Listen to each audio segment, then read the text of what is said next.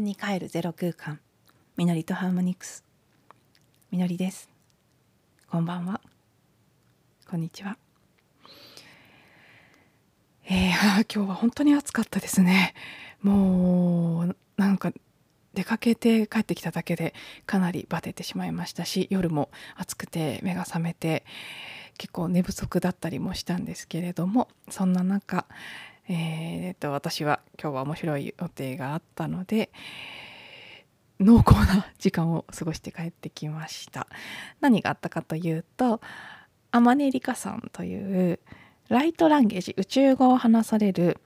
スピリチュアルティーチャーさんというかヒーラーさんというかセラピストさんというかの方が結構有名な方なのでねご存知の方もいらっしゃるかもしれませんし YouTube なんかでも何万人もフォロワーさんがいていろいろそのライトランゲージのチャネリング情報をね発信されている方ですけど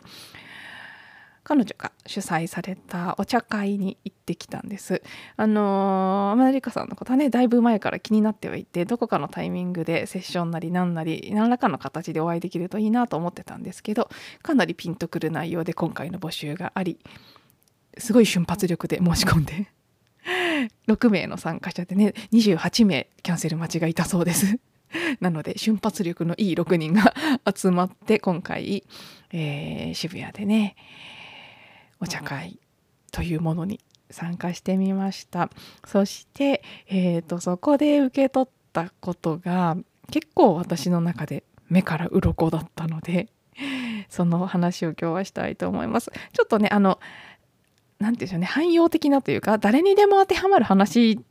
っていうよりはそういうこう一般的な情報じゃなくてあくまで私の個人的なこととしてああそうだったんだっていう気づきがあったというお話なので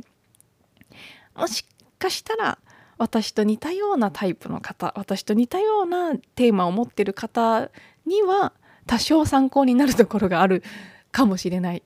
ですけれどもそれ以外の方にはあの単なる私のお話として物語として聞いていただければなと。でもな,、まあ、なんかこうテーマとしてはね全体に起きていることにも絡んでると思うのでまあまああわよくば何かしらご参考になればいいなとは思いますけれどもならなかったらごめんなさい。えっとですね、まあ、ざっくり言うと男性性女性性というテーマなんですけどえー、っとなんちいち細かく説明してると長くなっちゃいそうなのでできるだけ概要をざっくりお伝えすると。うんと今日はね全みんなでお話しする中でそれいろんな人が質問をしたり一人一人そのパーソナルなことも含めて質問することもできるしみんなとの会話の中で出てきた話もあるしっていう形で進んでいったんですけど私が個人的なことを質問した時にもらったメッセージがどちらかというと一貫して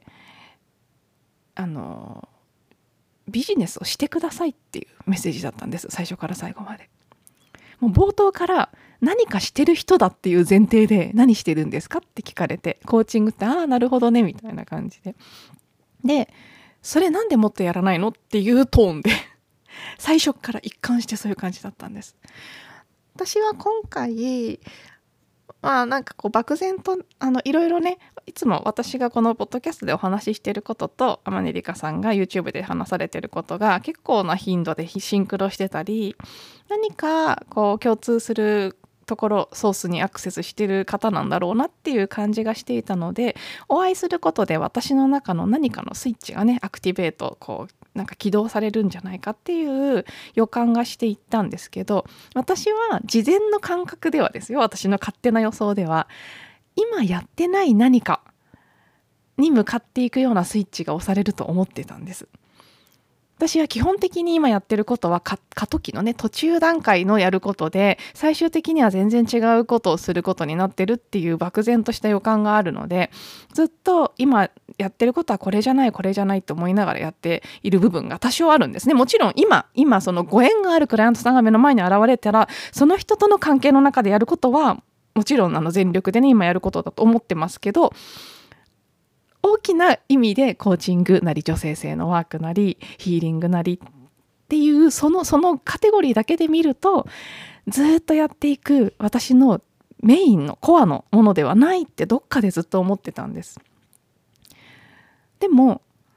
なのでねそうじゃない何かが出てくるっていう感覚で言ってたんですけど結論としては今できることをどんどんやってくださいとそれ合ってますからという感じだったんです一貫して。でまあ最後のね締めくくりの言葉で私がちょっとねそういう期待をしてたからちょっと残念なところもありますって言ったら美香さんからはだその他の何かがないってことじゃなくてそこをやってないそれをしてないからそこ新しいものが現れないっていうことだからまあそれやそこが盲点っていうかねやったらいいんだよっていうことを言われて、まあ、そしたら次のものも出てくるっていう感じのことでアドバイスがあったんですけど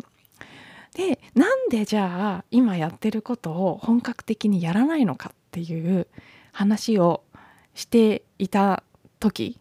私がねまあその話直接じゃないんですけど質問として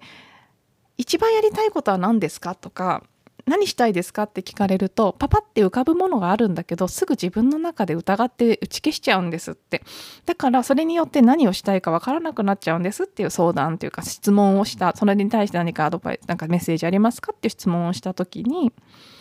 まあね、あのズバリ天秤座でしょって当てられちゃったんですけど天秤座的な性質でもあるしそのコミットするのが苦手っていうのは本当その天秤座のまあね傾向なんですけど全部が見えちゃうし全部の選択肢を残しておきたいのでどれかを選ぶっていうことが苦手なんですよね。私はね太陽天秤で月が双子で月双子座も結構似たような質があるのでどちらもね2つありますよね。天秤も2つあるし双子も双子ですから。そういう感じで1つに絞るっていうのが難しいエネルギーをもともと持ってるんですけどでもそこをあえてコミットするっていうことが逆に逆説的になんですけどテーマでもある。それはうすうす自分でも知ってはいたんだけれどもそれをした方がいいというアドバイスがまずあって。じゃあなんでそれを止めてるのかっていうことでもう一個あるって最初はその何て言うんでしょうね天秤座的な質でコミットしたくないと。選択肢を残しておきたい。全体をバランスよく見ていたいっていうのがあってあるんだけどあのね8ハウスに星が多いので8ハウスさそり座のあのお家でさそり座的なエネルギーっていうのはもうほんと1個にコミットしてズバッとな深く入ってくっていうエネルギーなのでそっちをやらないと、まあ、目的が果たされないよっていうような話があってそれを終えた後にそうあのどちらかというとそれはもうチャネリング的な感じであもう一個ある感じがするって言われたんですね。それがまあまさに 今日これからお話しするメインのお話なんですけどあのなんかねご結婚されてるでしょっていう感じで言われてこれ実は私霊視できる人サイキックにあの見える系の人にいつも言われるんですもう相手はいるってエネルギー的にはいる感じがするらしくって見える方によるとねなのでいるって思われて喋られることが多いんですけど、まあ、今日もそんな感じで。でそのパートナーとの関係が自分がお仕事を一生懸命やっちゃうと壊れるって思ってるって。それがすごい止めてるんだって。で「いやでも結婚してないんです」って言ったら「あそうなんだ」って意外そうな感じでもあったんですけどでも心当たりはあって会社員の頃も例えばその海外駐在どうですかみたいな打診があると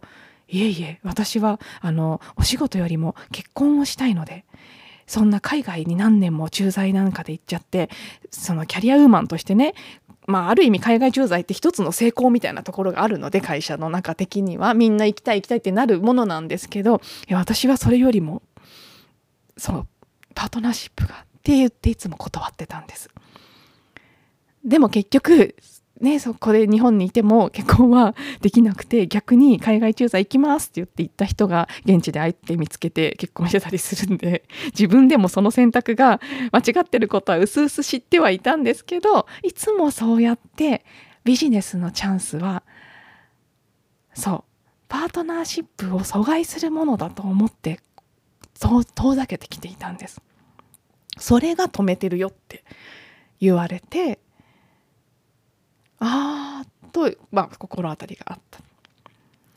で最終的に「あなたはもっとビジネスしてください」って言われて終わったんですけどその後帰りにたまたま参加者さんの中に三名学という占いをされてる方がいてこの三名学っていうのは私がいつも行ってるフラダンスの教室でもみんな結構読めるんですね。でリトリートの時なんかもそういうの話がよく出て私は三名学で見ると本当に動けない人なんです。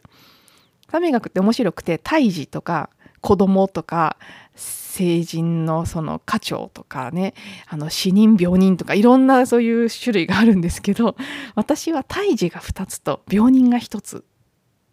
でなんかそのバリバリ動けるね青年のとか子供とかそういうの全然持ってないんです。お腹の中にいて全てを与えられてるけど自分では動けないっていう感じの胎児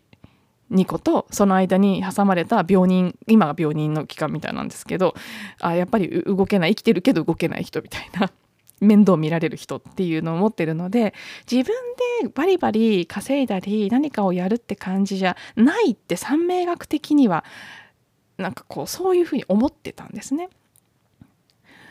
でよくこうそうあの器を広げて待ってればいいと。で受け取るっていうことをすればいいと自分ではそんなに何かを仕事としてやろうとか思わずにハッピーでいればそこに何かを入れてってくれる人がいるからっていう感じのことをリーディングとかで言われることもすごく多いのでどっちかっていうとそっちの方が意識が強くて、まあ、とにかく受け取る器を広げられるように自分の自己価値の低さとかねその辺を癒してスペースを広げて待ってればいいんだって思っていた。それは間違ってないんだと思うんですそれはそれで私の一つの側面なのであるんですけど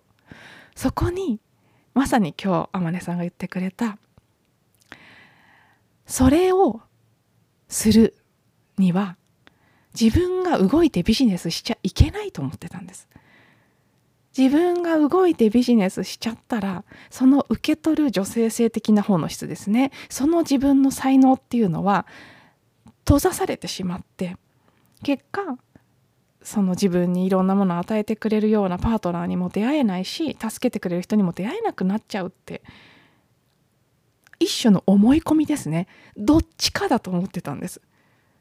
さっきのね海外駐在の話とかすごい分かりやすいですけど海外赴任をしちゃったら結婚ができなくなると思ってたんです。でもその信念は間違っていて海外駐在したことで結婚した人がいるわけですよね。それだよって言われて私は自分で何かせ、ね、ビジネス、まあ、コーチングとかヒーリングとかそういうことをして自分がある程度成功してしまったら自分のパートナーとの関係がなくなっちゃうと思ってるんですよ。そう思ってずっとただ待ってるんですけどそこにその延長線上にパートナーは今のところ現れない。実はビジネスを多分したらいいんです。そっちの道にいるんですよ。でもこれって冷静に考えてみれば当たり前のことでよくこれも私もうありとあらゆるリーディングとか占いとかでいつも言われるんですけど私のパートナーはすごく成功している人でお金持ちで海外に行ったりもしてあのすごいこう経営者とかね有名人とかそういう感じの人ですってねもう本当にありとあらゆる場所で言われるんですね。もしそうだとしたらですよでもそれは自分自身の男性性の表れなわけですから自分が自分の男性性がそうであるということでもあるんですよ。にもかかわらず、まあ、どうしてその方程式が私の中で出来上がってしまったのか分かりませんけど自分がビジネスで成功したりしてしまったらそういうパートナーは現れなくなると思ってたんです、逆なのに真実は多分。そしてずっと動かないで待ってようとしてたんですね。で今日もう一回改めてあなたはちゃんと男性性も使ってビジネスやってください。もちろんそのやり方っていうのがその三名学のね胎児とあの病人しかないっていうのは事実なのでその部分って別に私がビジネスやってもなくなるわけじゃないんですよね本当は。むしろそれを生かしてやっていくってことなんです。自分が手を動かして何かをするっていうよりは方向性を示す指示を出すっていうことが多分私が持ってる資質なのでかなり明確な意図とかビジョンがあってそれを高らかに宣言してそこを共鳴して動いてくれる仲間を見つけてビジネスをやっていくっていうやり方が正解でそれは決してそう胎児とか病人の質を侵害していないんですけどなんか私の中でねビジネスするイコールバリバリ動くっていうそういう感じに思ってしまうのでそれやっちゃったら自分の質が活かせなくなるってそれもなんかねその女性性男性性のと同じ方程式で思っちゃってたっていう。なるほどって。なんかね何なんでしょうねこのどっちかってすごい思ってたっていう。これでももしかしたら言いながら思いましたけどこれも一つのすごく天秤座的な質なのかもしれないです。天秤座さんって最初そのだから測りのね天秤のイメージで右なのか左なのかってその天秤のどっちかになろうとしたらすっごい揺れちゃうんですよね。だけど天秤座さんの最終目ゴールっていうのはどっちのお皿でもない真ん中のあの柱になるっていうことなんだと思うんですけどでだから両方でもあるってことですね。両方でありどっちでもないしどっちでもあるしそしてそれは中心の自分であるということ。にもかかわらず私は男性性なのか女性性なのかどっちかを取ったらどっちかがなくなってしまう。ね委ねるのか動くのかとかそういうところでそれを対立する2曲のものとして捉えてどっちかし1個しか選べないって思ってたんですね。なんかねそこ本当盲点だったんだなっていうことを今日の、まあ、まだね帰ってきたばっかりなのであんまりうまくこう消化はされていないですけどたまたま帰り最後にトイレに行って帰ろうって時にその三名学をやってる方と2人になったのでいや私三名学ではねあの胎児と病人しかなくて自分では動かないタイプって言われるので今日はまねさんに言われたこととちょっと矛盾する気がしてって自分で話しながら急にああこれがまさにさっき天音さんに言われたお仕事頑張っちゃったらパートナーシップがうまくいかなくなるって思ってるっていうのとある意味同じこと言ってるんじゃないって自分で勝手にね喋りながら気づいたっていう。ああこれもそこなんだなっていうことで、まあ、だからどうっていうところはまだねあの具体的には分かりきってない部分もあるんですけどまあ一応こう意識としては意図としては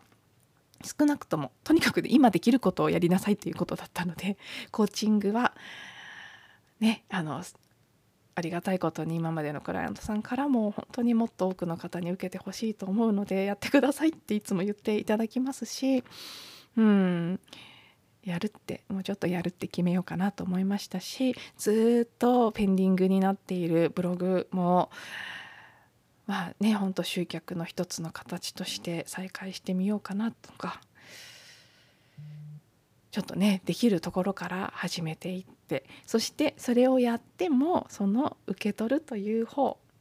なんかどこにいるんだかわからない本当は現れてるはずなのに私がそうやって遠ざけてるから現れられないのかもしれない私の成功している人らしいパートナーさんが。それでもやったら現れなくなるんじゃなくてやったら現れると。そうですよね。今までやってなくて現れてないんだからそういう意味ではやったら現れるっていうのはそう言われてみりゃそうだよなってねそうかもなっていう感じですけど。まあまあそれによって本当に現れるのかどうかは分かりませんけれども、まあ、まずはとにかく今できることをもうちょっとやっていこうというでもねこの何年間かで学んだ自分を大切にするということ自分のペースとかリズムとかそういうものを大事にしつつももう少し自分の能力なりスキルなりっていうものを社会に向けて出していくっていうことも やる時が来たのかなってだからこそ今回このような形でピンときて申し込んでうん人から聞くことっていうのはね以前もお話ししたと思いますけど全てまあ、結局は究極的には自分自身の higher self からのメッセージ自分が聞きたかったことをその場やその相手を通して聞いているということなので今今日こういう話を聞いたっていうことはそこに気づきなさいという私自身からのメッセージなのかなというふうに思い 素直に、えー、まずはね受け取ってとにかくあまり考えずやれということだったので考えずに少し動きを増やしていきたいなと思っております。ではどんな参考になったかならないか分かりませんがお話としてでもお付き合いいただけていたら大変嬉しいです。最後まで聞いていただいてありがとうございました。また次のエピソードでお会いしましょう。